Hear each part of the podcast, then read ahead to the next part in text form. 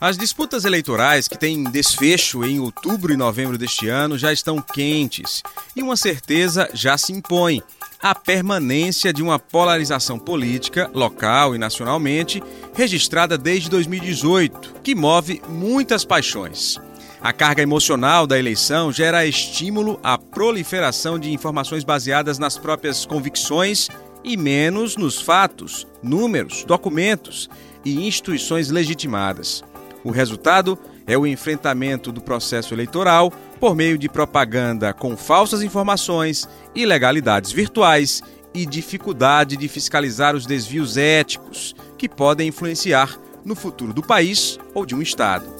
No episódio do Papo Político de hoje, desta sexta-feira, vamos conversar com o especialista em direito eleitoral, o advogado Ricardo Sérvulo. Ele fala pra gente sobre o que pode e o que não pode na propaganda de rua e principalmente nas mídias, e registra alguns desafios que a Justiça Eleitoral, os órgãos de fiscalização, a imprensa e a população terão para o fortalecimento da nossa democracia.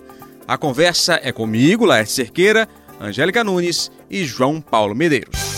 Papo Político, com Laerte Cerqueira, Angélica Nunes e João Paulo Medeiros. Simbora, vamos começar nosso papo hoje com o Ricardo Sérvulo. Queria agradecer pela participação, por ter vindo aqui na CBN para conversar com a gente sobre um tema extremamente importante, a propaganda eleitoral, seja ela de rua ou de mídia. Sérvulo, eu queria fazer a primeira pergunta registrando as dúvidas sobre a propaganda de rua. Houve alguma mudança em relação a 2018? Olha só, Laerte, é, a propaganda de rua ela tem se mantido é, num nível bem estável, no sentido de que não é, tem quase mudanças, mudanças enfim, né? ela continua é, a permissão de manifestação espontânea, é, do eleitor no dia da eleição. O outdoor tem a é, limitação? o outdoor, não, na verdade, o outdoor não, não é permitido. Não é permitido, Não né? é permitido. O outdoor tem as limitações para que você faça adesivo, essa coisa toda, aquele, aquele filtro, aquele, aquele papel que você coloca atrás, no carro. Aquele, né? no carro. É, existe é, uma frequência e uma manutenção desses é, veículos, desses vetores é, propagandísticos. A grande diferença que existe é o que nós, advogados eleitorais e todos da imprensa né, e as agremiações partidárias sabem, é a, a mídia. Porque a propaganda de rua, o contato, ela ele tende a ficar mitigado, como acontece nos grandes centros, como acontece nos Estados Unidos, porque hoje nós temos o advento das redes sociais, da internet, e a propaganda ela passa a acontecer no campo virtual. virtual. As campanhas passam a acontecer no campo virtual. Até porque você... o impacto é bem mais rápido e maior. É, e aí você pode dizer assim, não, mas porque o Brasil ainda tem essa dificuldade, é, as pessoas não têm acesso a smartphone. Desertos digitais, né? Muita gente não tem internet, Exato. não tem um celular que, que tem acesso, por exemplo, a aplicativos de mensagem ou a redes sociais. É, e isso é, favorece a, ainda a quem tem mais é, estrutura. Mas a tendência é essa, é se massificar, a tendência é ter um sistema, um aparato de internet, um, um aparato, um sinal de internet que venha é, a dar uma cobertura para todos e democratizar. Porque se tem uma coisa que ninguém pode negar, é que o advento das redes sociais, da internet, dessa interação, ela democratizou muito o acesso à fala, o contato.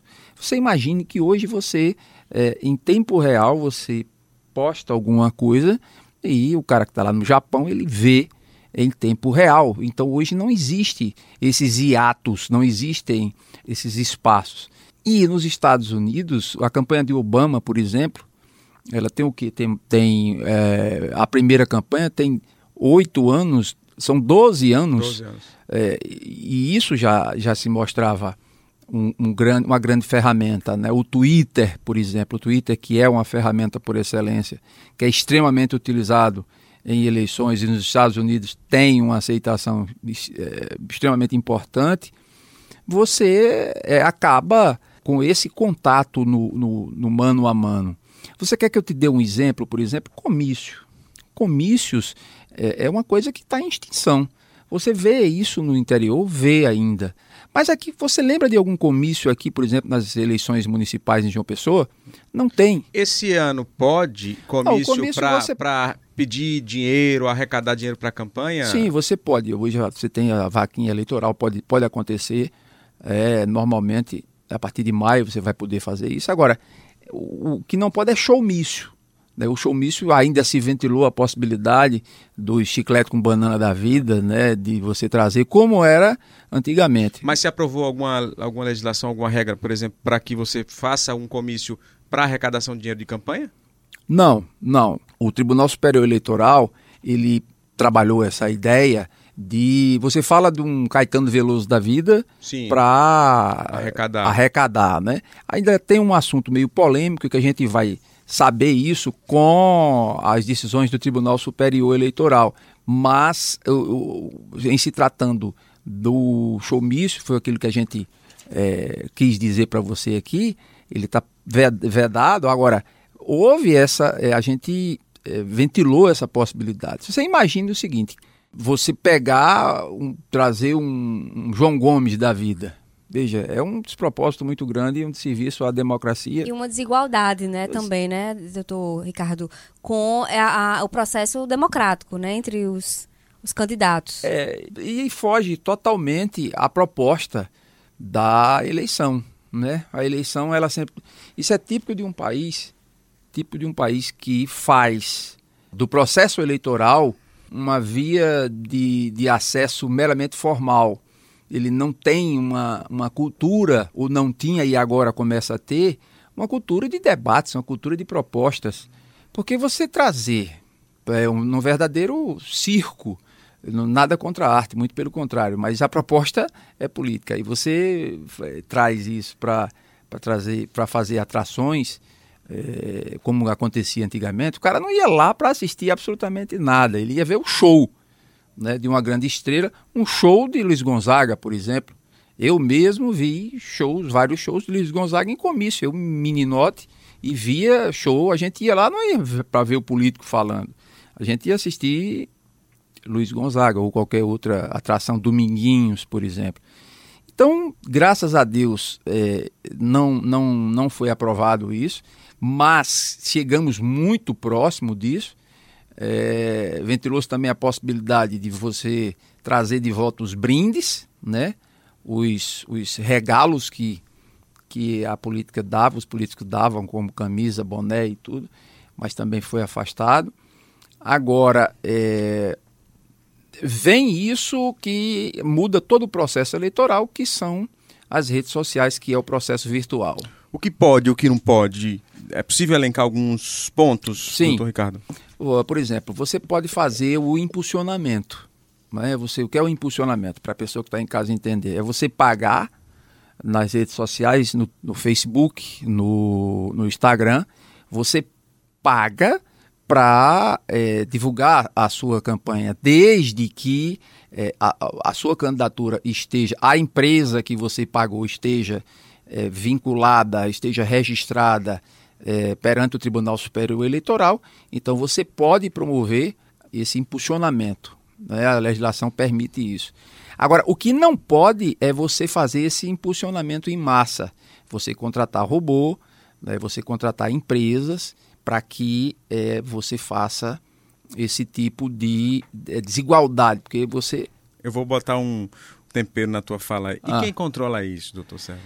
eu estava eu tava falando com a Angélica aqui Inclusive, eu ia Como até. Controlar deixa, deixa eu ia até só... destacar isso, pra, é, que doutor, eu, a gente conversando antes de começarmos né, o podcast, da do movimentação do Supremo Tribunal Federal. Ontem eles encerraram aquela votação que estava empatada. Ah. E, e na, no julgamento final, eles é, é, decidiram proibir o, é, propaganda paga na internet, mas com exceção exatamente do que o senhor vinha falando do impulsionamento de conteúdo, desde que feitos por partidos, coligações e candidatos. Ou seja, um cidadão comum que tenha alguma afinidade com um candidato na prática, com essa decisão, não pode fazer pode. isso.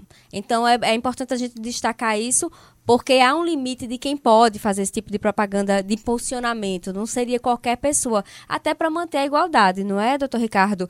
Porque aí colocaria um, um laranja, digamos assim, de apoiador daquele candidato para ficar impulsionando e aquele candidato ter mais impulsionamento do que o seu concorrente. Na verdade é isso mesmo. Essa foi uma decisão que ficou empatada, estava empatada e teve a decisão ontem, é recentíssima. Uh, a meu sentir, ela é muito lúcida. Havia essa possibilidade, esse comentário de que é, iria o julgamento iria arrumar nesse sentido e, e, e, foi o que aconteceu. Agora, veja que foi, foi tomado é, valeu a lógica, valeram a lógica e o bom senso, a razoabilidade, porque você contratar laranjas e, como eu disse aqui, robôs para fazer um serviço desse, você vai desigualar a equidade do pleito, né? Já não é, já não é que, é simples no já, Brasil nesse sistema que a gente tem, né? É, porque a gente tem outras coisas assim que você você não entende, né? Você é professor de uma de uma escola pública, você tem que se afastar, não é? Para fazer a candidatura. Você tem que a gente chama tecnicamente nós chamamos isso de desincompatibilização. Mas é, eu sou prefeito de uma cidade, eu sou governador da, da cidade e eu, eu continuo no cargo né? Para a reeleição, para a reeleição. Então o país, o Brasil, quando se diz que o Brasil não é para amadores, realmente não é para amadores. Você é, não entende a lógica, né? a vontade da lei, o espírito da lei, porque na verdade o espírito da lei, obviamente que parte de quem está fazendo a lei. E esse espírito da lei é, é, um espírito que a gente vê que ele é muito casuísta, né? é, é, é um espírito que traz é, interesses próprios, interesses viscerais, porque você faz a lei para você mesmo, ou para a sua claque, para a sua turma, para a sua, sua classe. Então, é, e o culpado de tudo isso? O culpado ainda somos nós, porque nós não, não vigiamos isso, ainda temos aquela cultura de dizer que política não se discute, que é uma, é, é uma, uma coisa tacanha, mas que é, aos poucos a gente vai mudando. E eu toco nessa tecla, Angélica e Laerte, eu acho fantástico o que a, ferramenta virtual veio para fazer na política. A, a ferramenta virtual ela está para o mundo político, para a vida como um todo, ela está como a luz elétrica para a humanidade. Né? A máquina a vapor primeiro, depois a, a luz elétrica. Então hoje você não tem fronteiras.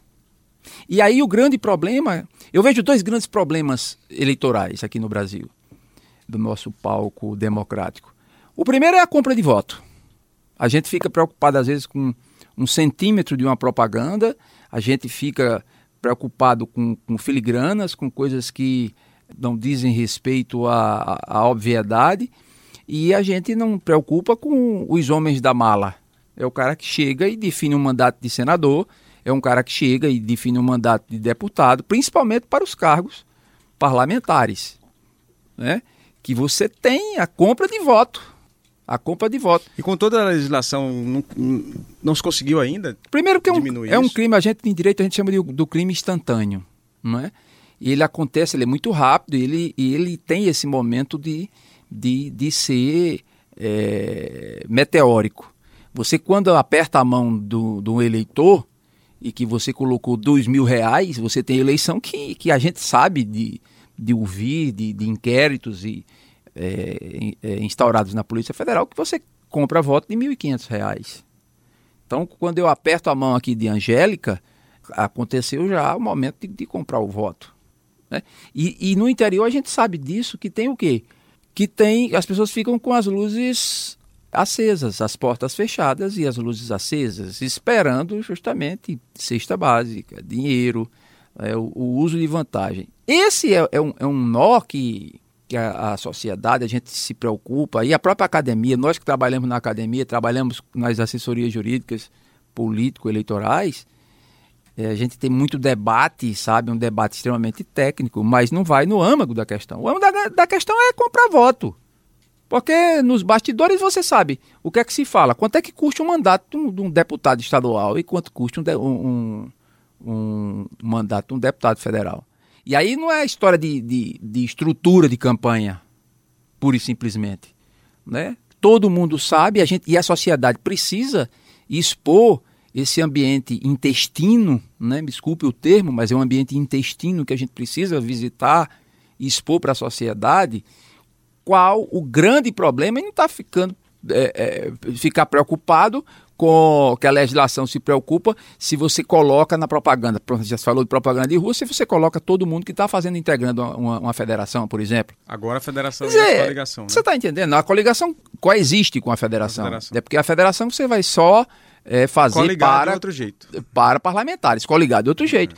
É. A gente, são essas coisas que dão enfado, são essas coisas que são, é, para inglês ver, sabe, piegas, é ridículo isso, não tem compromisso com a democracia. João, você tem outras perguntas sobre regras aí, né? exatamente, doutor Ricardo. É, você falou em coisas que são para inglês ver, e aí eu estava com uma pergunta aqui na agulha, justamente numa outra situação que me parece que é também semelhante a essa questão da compra de votos, que é uma regra que existe, uma tendência que existe é, de se combater as fake news na internet e nas redes sociais, principalmente, mas que na prática a gente tem visto a Justiça Eleitoral, embora tenha tentado avançar nisso, mas ainda enfrenta muitas dificuldades para retirar ou para retirar esse combate a, a, essa prática para a realidade. Como é que o senhor tem visto isso? É possível a gente ter um processo eleitoral sem fake news ou com a diminuição dessa prática?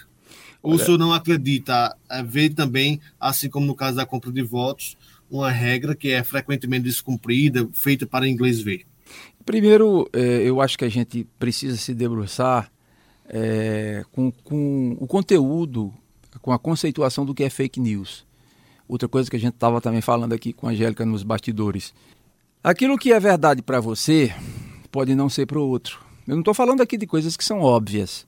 Sabe, é uma mentira que, sabida e consabida, ela tem é, esse viés de, de certeza. Mas uma informação que você passa, às vezes, para o eleitor, que você julga, é, usa um jogo retórico, sabe? E que necessariamente não é uma mentira mas você apenas emprestou cores diferenciadas para passar uma verdade que lhe interessa. Ou faz um recorte. Ou faz um é recorte. Aquele, aquele, aquela história não é mentira, mas está fora de um contexto, por exemplo. E é um grande desafio isso, né, doutor? Exatamente. E o, o que é. Tem um, um, um, um ditado que diz o seguinte: quem vigia o vigilante. Né? Vamos ver se a gente coloca é, alguém para fiscalizar isso. Qual é o critério que se, se utiliza para fiscalizar? Isso daí.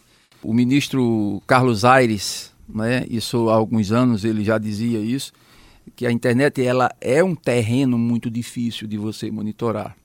Porém, não é um terreno, e hoje você já tem, tem os algoritmos, você tem o próprio é, o, o YouTube, o Instagram, você tem hoje, você tem é, um mecanismo que ele, ele pega determinadas palavras e faz essa filtragem e tudo. O Twitter, por exemplo, ele foi cogitado o, o botão de denúncia para fake news. Aqui no Brasil, até agora, foi afastado. Né?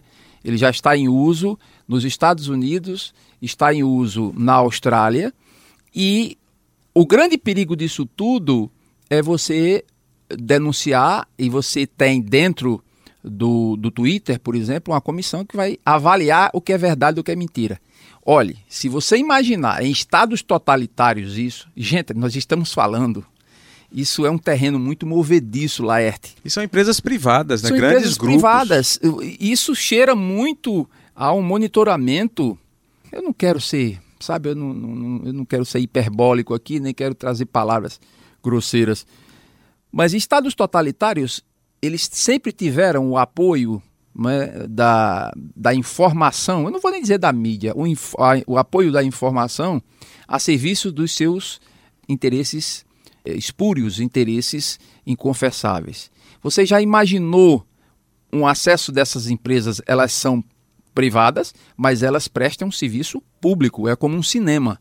Um cinema ele é privado, mas ele presta um serviço público, uma vez que ele está à disposição do público. Um cemitério, por exemplo, né? mesmo que ele seja privado, mas ele está, qualquer, você não pode estar se negando a, a receber um, um, um, um enterro de quem quer que seja. Sérgio, a Justiça Eleitoral, sendo essa instituição responsável pela eleição do país, consegue de alguma forma é, controlar isso, ter essa relação de controle com essas grandes empresas?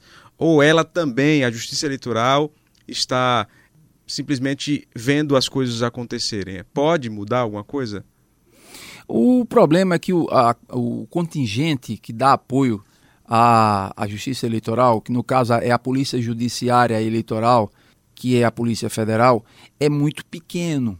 A Polícia Federal ela não foi feita para dar esse apoio massivo. A Polícia Federal é uma polícia especializada, é uma polícia que tem um treinamento diferenciado, é, é o nosso FBI. Né? Então você tem uma outra função, não é um, um policiamento ostensivo. Daí a grande dificuldade, porque o número de, de, do, do, contingente da Polícia Federal é pequeno. Embora que você tenha técnicos, e são técnicos muito é, treinados, muito especializados, você não tem o um número é, adequado para chegar numa eleição. Você imagina um país continental e que acontece, por exemplo, que eu toco no ponto que é a compra de voto, principalmente no Nordeste, que é o grande desequilíbrio que existe, é, e você exigir que a Polícia Federal esteja presente nisso. É impossível. Isso é literalmente impossível. E aí, quando respondendo a tua pergunta, a Justiça Eleitoral ela também tem esse problema. Aí você imagina que você tem é, um, um, um, servidor é, que ele é hospedado nas Ilhas Canárias, por exemplo. É difícil você fazer esse rastreamento, não é? E aí você contrata isso e é um grande desencadeador de desequilíbrio eleitoral, principalmente em eleições locais, em eleições que têm um público diferenciado, como São Paulo, como os grandes centros. E que aí a compra de voto ela é bem mais difícil. Ela é bem mais difícil. Porque você tem. Qual é o grande problema? É que o cara que vai votar, ele não vai votar por convicção. Primeiro, ele vai votar porque ele está de saco cheio, porque ele não acredita em político nenhum, porque todo mundo vive dizendo que política é coisa nojenta, sabe? E que isso é um desserviço. Político ruim a gente sabe que a gente tem em todo canto. Isso na Europa tem. Os políticos são é, criticados e devem ser criticados é, como tal, porque é o aperfeiçoamento que traz uma, uma, uma, essa, essa, essa filtragem para a democracia brasileira, né? ou de qualquer lugar do mundo. Mas você já observou que ninguém faz nada sem política? Nada. Ah, não, porque eu vou passar um, no concurso público, eu sou, eu vou ser piloto da NASA, piloto do foguete da NASA com a minha meritocracia, etc. Sim, amigo, mas tem toda uma. Alguém vai pagar isso para você. Alguém fez a lei para que você concorresse. Você se submeterá às leis. Quem é que faz essas leis? É um cara que fez concurso para ser político? Não, não, não, não, não. É um político. É um político. Então, a, o eleitor brasileiro, ele precisa tomar essa consciência. E aí não é a questão só de escolaridade, não, Angélica. É, eu vejo que o, o, que acontece é que pessoas que têm acesso a terceiro, terceiro grau de, de, de, de instrução muitas vezes cometem erros primários e que não aceitam é, discutir política. Você quer uma coisa que isso me parece muito, muito bom? É essa polarização. Durante muito tempo eu dizia, mas esse negócio de direita e esquerda é muito chato. O senhor acha bom por quê? Mas isso Claro não... que é bom. Fomentou, né, o debate claro, político. Claro que sim, forma. eu estou falando de dialética política. E principalmente sabe? entre os adolescentes. Mas com, essas, né? com essa paixão? A paixão é feito futebol. Mas isso não prejudica, por exemplo, não estimula o que a gente vive hoje é, com a produção de informações falsas, com o descontrole é, com relação ao que circula nas redes sociais, e na paixão mídia. paixão na política é muito perigoso. Não, a paixão, ele é um estado alterado de, da consciência. Exatamente. Tal qual a pessoa a não é racional. É igual o time de futebol. Seu time não está bem, mas você torce por ele até o fim. Né? Você não vai ter a razão pensando que o técnico não é bom, o jogador não é bom. Se tra tratar isso na política é muito perigoso porque você mantém aquela figura inadequada no poder, né? O grande problema que eu vejo é que pior do que a paixão é a apatia. A apatia é tremendamente pior do que a paixão. Porque a paixão, uma hora ela arrefece, ela vai baixar. Até nos relacionamentos. A paixão é um estado explosivo, é um estado que nos tira da cognição, é um estado que nos tira do equilíbrio emocional. É um estado alterado de consciência, como é o ódio também, Angélica, como é a raiva, como é a embriaguez, como é o uso de, de, de, de cocaína, de maconha, de drogas é, ilícitas. Então, tudo aquilo que nos tira da nossa cognição, do nosso é, é da normalidade de, da, da, da produção do nosso pensamento, de lidar com o emocional, ele é ruim. Ele é ruim. Mas pior do que isso, pior do que isso é a inquietação silenciosa, é a apatia, é o cara que não se manifesta e o faz às vezes que é democrático, mas não é bom, porque nem tudo que é democrático é bom.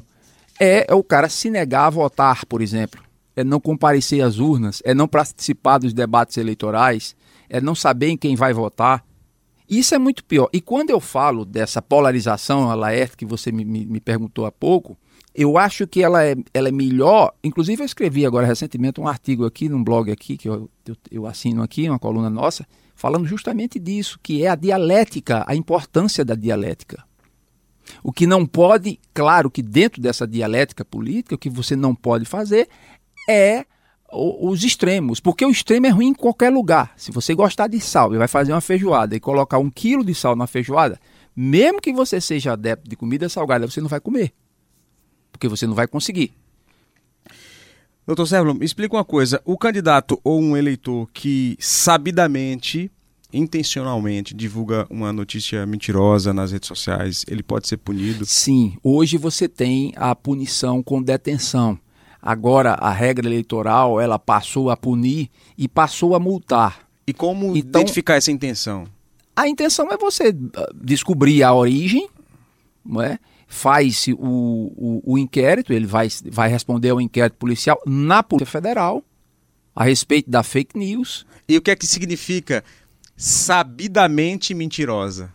Uma notícia sabidamente mentirosa. Domínio público, aquilo que, por exemplo, você dizer que a Petrobras, por exemplo, a Petrobras, ela é totalmente estatal. A gente sabe que ela não é totalmente estatal, ela é economia mista, não é? Então, é, são coisas que são óbvias. Você dizer que o céu é marrom, o céu não é marrom, a gente sabe que é, o céu é azul. Eu estou colocando aqui uma coisa metafórica, claro, bem claro. explícita, porque sabidamente inverídica. Que não, você não dá para fazer retórica com uma coisa dessa, por mais que você tente. E esse tipo de, de, de comportamento, ele vai justamente passar pelas hostes da justiça eleitoral um inquérito da Justiça Eleitoral na Polícia Federal vai acontecer e isso vai ser apurado. E aí, dependendo disso, ele pode pegar. Que cadeia ele não vai? Para cadeia ele não vai porque é crime de detenção. E aí ele, ele vai ficar com alguma restrição e, e, e não vai ser preso. Né? Mas endurecer um pouquinho e, e com penas também. Você tem penas de 5 a 15 mil, você tem penas de, de 50 mil reais. Olha, pena para divulgar pesquisa sem. É, sanção que você divulga uma pesquisa que não foi registrada. 53 mil reais.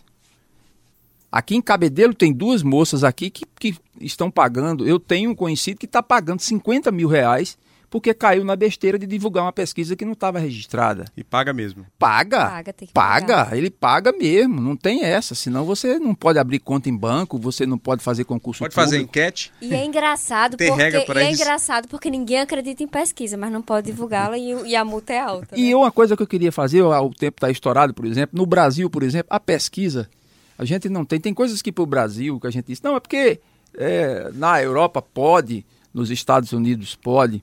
Mas tem coisa que você. Eu, eu não entendo a quem serve um público que ainda não tem um nível de politização, a quem serve você divulgar uma pesquisa eleitoral na véspera da eleição. Eu não entendo isso. A quem serve isso? Não, porque é o, é o direito de informação que você tem. Sim, mas aí você ainda tem o cara que vota no público, no, no voto útil. Aquele cara que detesta. Então, o senhor é contra essa. essa eu essa... sou terrivelmente contra. Eu acho que pesquisa só poderia. No, é, veja só, contra para depois, ah, Ricardo, você veio falar é. aqui que ele é contra. Ah, então ele está querendo cessear a imprensa. Contra... E aí tem forma. Tem nada a ver. Esse, esse, esse, tipo de blefe intelectual desonesto, eu não aceito mais esse tipo de coisa. Sabe? Eu estou dizendo é que 15 dias não divulga mais nada. A quem interessa isso?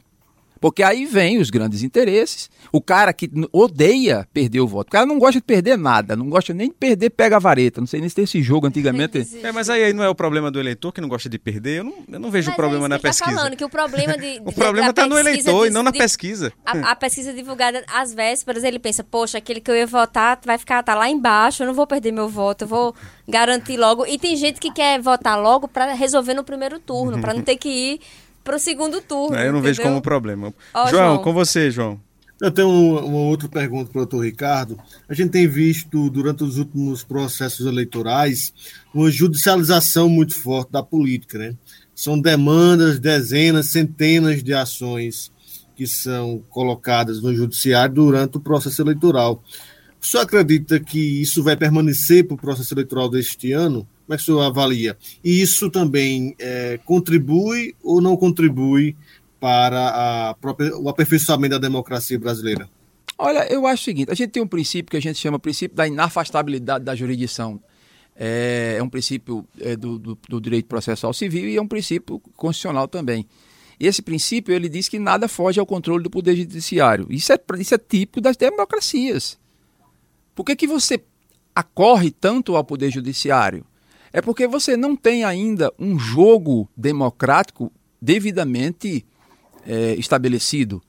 Então você tem um cara que é, não aceita muitas vezes uma derrota e, e vai para as barras da, da, da, do judiciário. É um direito dele? É sim. Mas em democracias consolidadas, isso o nível é muito baixo. Você veja, nós advogados eleitorais, antigamente a gente ocupava as primeiras páginas de, de jornal aqui é, durante a eleição. Por quê? Porque sempre, sempre tinha uma confusão, sempre tinha muita confusão. Continua, não? Não, é, continua. O senhor, por exemplo, eu conheci em meio a confusões eleitorais. É, é continua, continua isso, só que é, diminuiu. Você vê que, que é, ainda é alto, ainda é alto, mas o papel é mais, é mais é, digamos, mais discreto. Hoje a gente tem um papel mais discreto. Mas o número de demandas, aí a não ser, tem, tem setores de uma campanha, setores do jurídico, que eles realmente têm uma demanda muito forte, por exemplo, que é o guia eleitoral. O guia eleitoral, ele tem, realmente, ele é muito incisivo. Há um aumento de demandas, porque o cara quer direito de resposta, o prazo é muito curto, é muito pequeno, 24 horas você tem, não para durante a eleição, continua do mesmo jeito, ele não para, ele continua contando do mesmo jeito. Então isso tem, tem um custo, um custo de abarrotar a justiça eleitoral, mas faz parte do processo democrático. O processo democrático ele, ele, ele existe quando é, uma democracia está é, se consolidando, eu falo do processo democrático no aumento das demandas judiciais, porque ele não, não está ainda consolidado. As grandes democracias, quando elas conseguem a, a entrar num processo civilizatório, a tendência é o quê? É baixar a, a, busca do poder judiciário. Porque aí você já vai tendo, criando uma cultura é, que, que, não pode muita coisa, porque não pode necessariamente, porque democracia não é, não é terra sem lei. Democracia é um. É, é, olha, a democracia é um, uma, uma, um ambiente extremamente complicado. Porque não adianta eu chamar a Laerte Cerqueira o, o, o Angélica de ladrão, de ladrões, se eu, não, se eu não provar que eles são ladrões. Então, isso, se eu não provar, quem vai responder sou eu.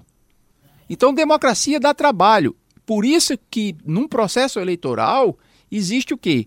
Existe a, a judicialização dos processos eleitorais. Porque não, não existe ainda é, consolidação. Um país que ainda existe compra de voto, vira e mexe eu caio na história da, da compra de voto.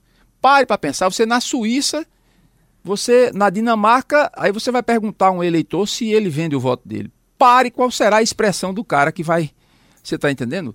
Vai, vai dizer, você está louco? Por que, que eu iria? Você, você não é desse planeta. Então é um país continental em que a gente tem a Suíça, como você e eu que tivemos acesso à educação, e tem um cara que vive, no, no, no, com todo respeito à África, mas é um, é um país, é um continente que tem um, subdesenvolvimento, não tem nada de preconceito, porque antes que alguém venha dizer que eu estou com preconceito, algum lacrador venha dizer que eu estou com preconceito disso e daquilo. Não, são dados estatísticos. Então a gente tem essa ambivalência muito forte, que é um país que tem a Suíça, que é o cara que faz balé, é o cara que, que vai para a cultura inglesa, é o cara que faz natação, estuda os melhores colégios, e o outro que não tem o que comer. Isso é típico do Brasil, porque a sociedade e o meio intelectual foi negligente o suficiente, foi irresponsável, aí sim as elites, inclusive as elites intelectuais, não fala só de elite no sentido pejorativo de quem manda, não. Todos os integrantes da cena democrática. Então foi negligente o suficiente para a gente estar em pleno século XXI, um país continental riquíssimo e ainda falar em compra de votos, gente. E o cara está preocupado com um, um, um, adesivo que passou é, dois centímetros. Dois centímetros né? Sabe? É esse tipo de questionamento que a gente precisa fazer. É isso. Terminamos o nosso podcast de hoje. A gente agradece é, ao advogado, especialista em direito eleitoral Ricardo Sérvulo. E nós temos um encontro toda sexta, você sabe, nas plataformas de áudio, no site da CBN, no site do Jornal da Paraíba. É isso. A gente se vê semana que vem, tá bom? Muito obrigado, doutor Ricardo. Eu agradeço, para mim é uma honra estar aqui. Angélica, João Paulo, até semana que vem. Tchau, tchau.